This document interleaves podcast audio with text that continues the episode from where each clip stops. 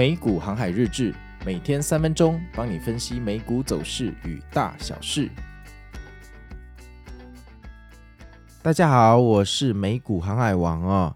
那现在的时间是台湾时间的礼拜二，今天的天气看起来外面阳光和煦，大概二十九度。那到下午到晚上可能会降到二十四度哈，但看起来全天无雨，风和日丽，所以大家晚上可以带个薄外套，小心不要着凉。哎，最近那个流感超级多人中的哈，要小心要小心。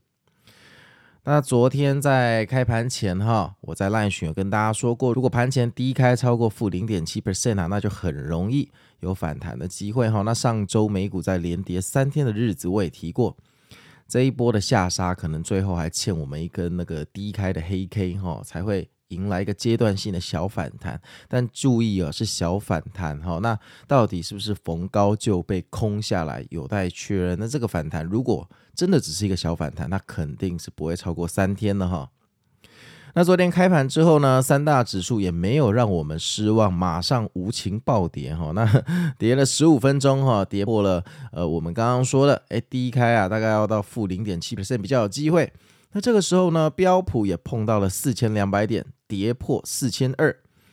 就在这个时候，剧情就是会发生今天的反转哦，它就直接上演了无地心引力的大反弹，然后这个反弹呢一路往上突破，直到十点半啊才开始回调啊，但只是回调了六分钟而已哈。就又继续一路往上涨上去，好，看起来整个好像要变大顺盘了，令人非常的激动啊！这个时候群里哈就是欢声雷动哦，大家都很开心，就像那种连续下雨下了好几天，看到第一道曙光的感觉。毕竟上礼拜啊，这个纳斯达克连续给我们跌了三天哈，真的是非常的不舒服。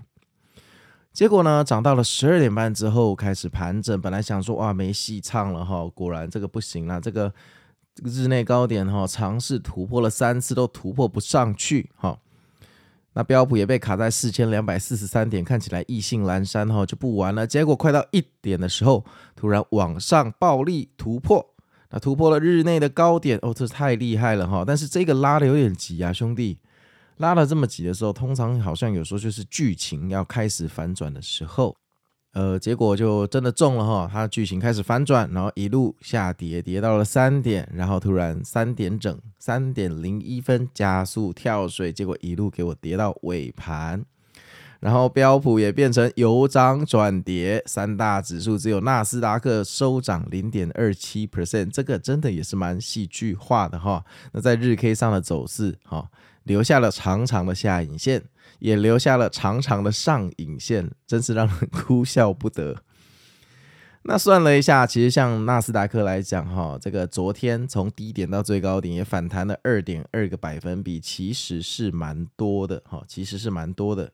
但是呢，它从高点回落到尾盘，哈，也足足给你跌了一个百分比，所以其实这是哭笑不得的尴尬情景了，哈。那当然，因为今天晚上盘后有微软跟 Google 的财报，哈。那周三盘后又有脸书的财报，所以这个本来就很难讲，一定会有避险的卖压，这个也是情有可原哈，情有可原。那这个反弹的剧本，很多人哈在群里哈在那边讲看不太懂，那看不懂其实蛮正常。如果每个人都看得懂，那谁还上班呢？但是这个剧本其实它并不意外哈，因为这个跟利多利空基本上已经无关。你看国债的殖利率已经杀到五的上面了哈，基本上已经杀红了眼，单纯的就是在空债券而已。那多头来讲的话，他们一定觉得说你要给我一个破底，他才会愿意进去。不然，如果说这个指数永远都有一个支撑的话，他们根本不会想要进场买进。对不对？因为现在指数的位置其实也没有好好的是在反映这个国债值利率的位置，理论上要更低呀、结果像呃这个破了四千两百点之后，那个时候呃我们就跟大家说破了四千二，应该有很多多头会进去接盘，好，而且物极必反。你这个上周连续杀了三根，但是都没有低开，这就是个问题。最后众人的情绪、恐惧的情绪到了极点，通常要用低开来做结束。就像你暴涨，连续涨三天之后，最后一根常常是那种高开，就是大家盘前的兴奋情绪到达了极点，这个时候高开要高走，就高走到一半就变回落，通常是这样的转折哈。所以，我们期待这根低开已经期待很久了哈，就是终于被我们等到了。那昨天礼拜一就上演了一个反弹，你有没有进去吃肉呢？那虽然今天的走势晚节不保啊，但上半场纳斯达克其实表现的还不错哈。如果进去当冲的应该都会赚钱哈。这就是为什么我说哈，你千万还是不要做空美股啊哈。像我自己的话，我上周空手了四天。那你说空手，呃，这样我没有赚钱，很可惜。那三根下杀看起来非常的可口甜美，但我不这么觉得。我觉得看戏也是一种修行，因为做空的时候其实心理压力很大。我上周那三天肯定睡不好，所以这个没有什么对跟错。你想进去做空哦，你就得付出代价。如果你上周那三天做空的很舒服，对不对？然后昨天又低开，说不定你还加码。昨天这个大反弹，你真的走得掉吗？那走掉了之后，它要往下追，你不是气死吗？其实，在美股要做空的难度还是非常非常高的哦。就是它这种反弹的力道，你可以看它非常的强劲。当然，它有可能是昙花一现，明天又下去了。可是光今天的振幅就高达了二点二个百分比。那这个是大盘呢？如果你是做空 NVDA 的话，NVDA 昨天光日内的振幅就超过五个百分比耶，你根本就很难熬过来啊！就做空的话，你很难熬过来哈。那今天盘后跟微软、Google 的财报哈怎么看？那这个剧本我觉得在这个时间点哈，我们不适合去做预测了，因为今天晚上盘后有微软跟 Google，那明天晚上盘后又有脸书啊，那基本上这个一正一负或一负一正，这个排列组合怎么搞？我是觉得不可能两个都爆了，也不可能两个都好了。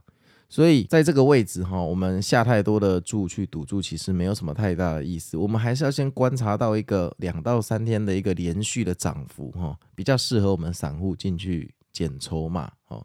我们不求买在最低，最低给别人去捡就好了。甚至那个最低哈，最低的买盘都是空军回补在减的。我们这个做多头的哈，这这种时候进去减其实意义不大，哈意义不大。那昨天的这个。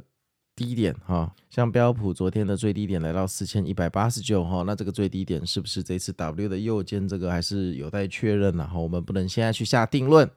但是只要这个财报周过完，哈，到下礼拜 FOMC，哈，大概剧情就全部都清楚了，哈。其实在几个交易日而已，如果真的很受不了，那就清仓进一点，清仓进一点，哈。这个时候满压的话，就很看你上辈子烧的香，哈。个人不建议这么做。我自己的话，也会等 FOMC 开讲之后再来考虑我的重注，哈，要怎么去压，哈。我现在进场买进的话，我也会是清仓清仓的买，我不会去压重注，好啊，那接下来就进入我们的 Q&A 时间。那今天的 Q&A 时间是一个 K 开头的听众问的，他说：“航海王，我是个小资族，那去年开始定期定额投入，我有延伸的问题想要请教，因为我是长期投资者，所以操作的策略采用定期定额、低档加码。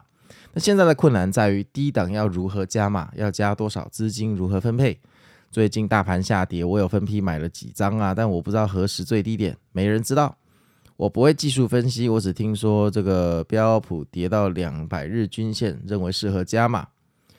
目前手上好、哦，手边还有资金可以分批加码。我的资产一半投资，一半保留存款或现金，比较保守。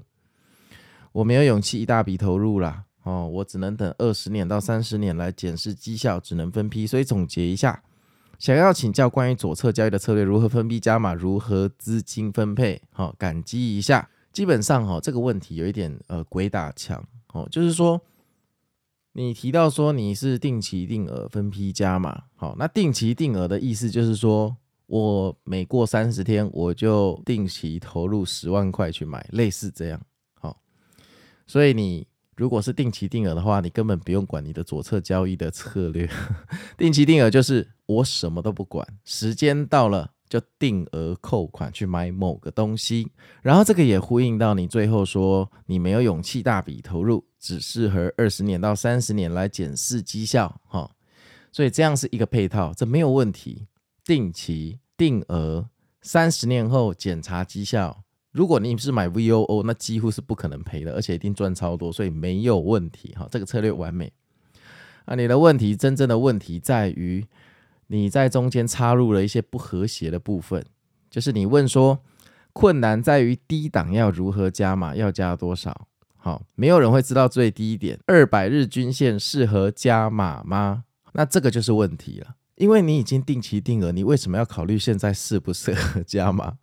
你就时间到了就定期定额去扣啊。你你已经用了定期定额，你为什么还要去考虑你这个时间点适不适合加码？如果你一旦考虑，你这个策略就不叫定期定额了，你知道吗？你这个叫积极主动型投资人。所以我觉得你要再想清楚一点，你要什么？那我目前看起来，你可能没有想得很清楚，因为你的问题里面缺了几个关键的资讯，就是你的本金到底是多少，百分比到底是多少？因为本金一百万跟本金两千万，这个还是完全不一样的心态。然后再加上百分比会影响很大。如果譬如说你放很大很大很大的金额是两千万的话。假设你的总资产有两千五百万，然后你把两千万拿来做定期定额，那你当然会很紧张，所以你就会衍生出你现在问的这些问题。所以我个人猜测，你放的钱应该占你的总资产蛮多的哈。那有些人做股票，他大部分的钱在房地产或保险，他只拿一小部分的钱来做股票，所以他定期定额就很适合他，因为反正他也不 care 这笔钱，这笔钱杀伤力也不够大，所以非常适合定期定额。所以你要知道，其实定期定额。好用是没有错，可是定期定额是适用于说，呃，你的股票的这个财产的比例，哈，在你的总资产的比例不会太高。如果你放在股票里面的钱啊，是你人生所有积蓄的绝大多数，那你定期定额会非常的难执行哦。你会每天都在想，现在好像在下跌，为什么我现在还要买进？那、我买进是不是像智障？它要是无限往下地吸引力，那我不就完蛋？对不对？你可能就会这样想，对不对？所以你的定期定额到最后就会变成手动自己定自己额，你知道吗？你就不会照这个节奏走。这个时候你干脆去做主动型的、积极型的投资人算了哈。所以我觉得你应该是要想清楚自己要什么，必须要找到一套适合自己的投资方法。所谓适合自己，就是你执行起来不可以觉得哪里有不适任或不适合或不舒服的地方。那我投资心法也有说过哈，你可以回去刷。我现在看到的就是，其实你在执行这个定期定额的层面，你已经遇到了一些跟你的灵魂无法融合的部分啊。你骨子里想要规避风险，你厌恶风险，所以你选了定期定额。但是股市在下跌的时候，你又不想要一直在左侧加码，你想要买在最低点。这两个观念其实冲突，也就是说呢，你正在混用两个流派，这个你要非常的小心哦。如果你真的要混用两个流派，你应该是把你的钱分两个账户。一个账户就定期定额，真的什么事都不要管，跌爆了也不要管，股灾了也不要管，定期定额就是不管它。但另外一个账户你可以拿来做积极型的投资，我觉得这样做哈比较能解决你现在混用流派的问题，你变成可以兼容啊。但是如果你对一个账户做呃混用流派，通常到最后他会不男不女哈，就什么都不是，那你可能会很痛苦。所以这个你还是要想清楚。有时候投资到最后哈，是修炼你的心性。你一个观念转弯哈，前方就是海阔天空哈。你要再想一下。好啊，那接下来就迎来财报季哈。那该提醒大家的每天的定时的提醒哈，或者是危险指数，我们在 LINE 群每天还是都会宣导哈。那很多朋友会传讯给我们的粉丝团说：“航海王，请问如何加入 LINE 群？”哎，兄弟。我那个赖群的连接就放在 Podcast 叙述的第一行哦。你收听我节目的时候，可不可以稍微看一下我的叙述？第一行就是要加赖群，请点这里。那赞数的话，就昨天的大家按赞还蛮踊跃的哈，谢谢大家。那我们看一下这个礼拜哈，能不能呃这个 po 文哈，每一篇都上三百个赞。好啊，那我是美股航海王，那我们就继续哈，这个衷心期望哈，光辉的十月最后还是要收在光辉的位置哈。那今天晚上，Google、微软。财报帮我们开辟一片光明的未来哈，不要再跌了。上礼拜整整给我们跌了一个礼拜，这一周是不是应该要杀一下空头呢？那我是美股航海王，那我们明天见喽，拜拜。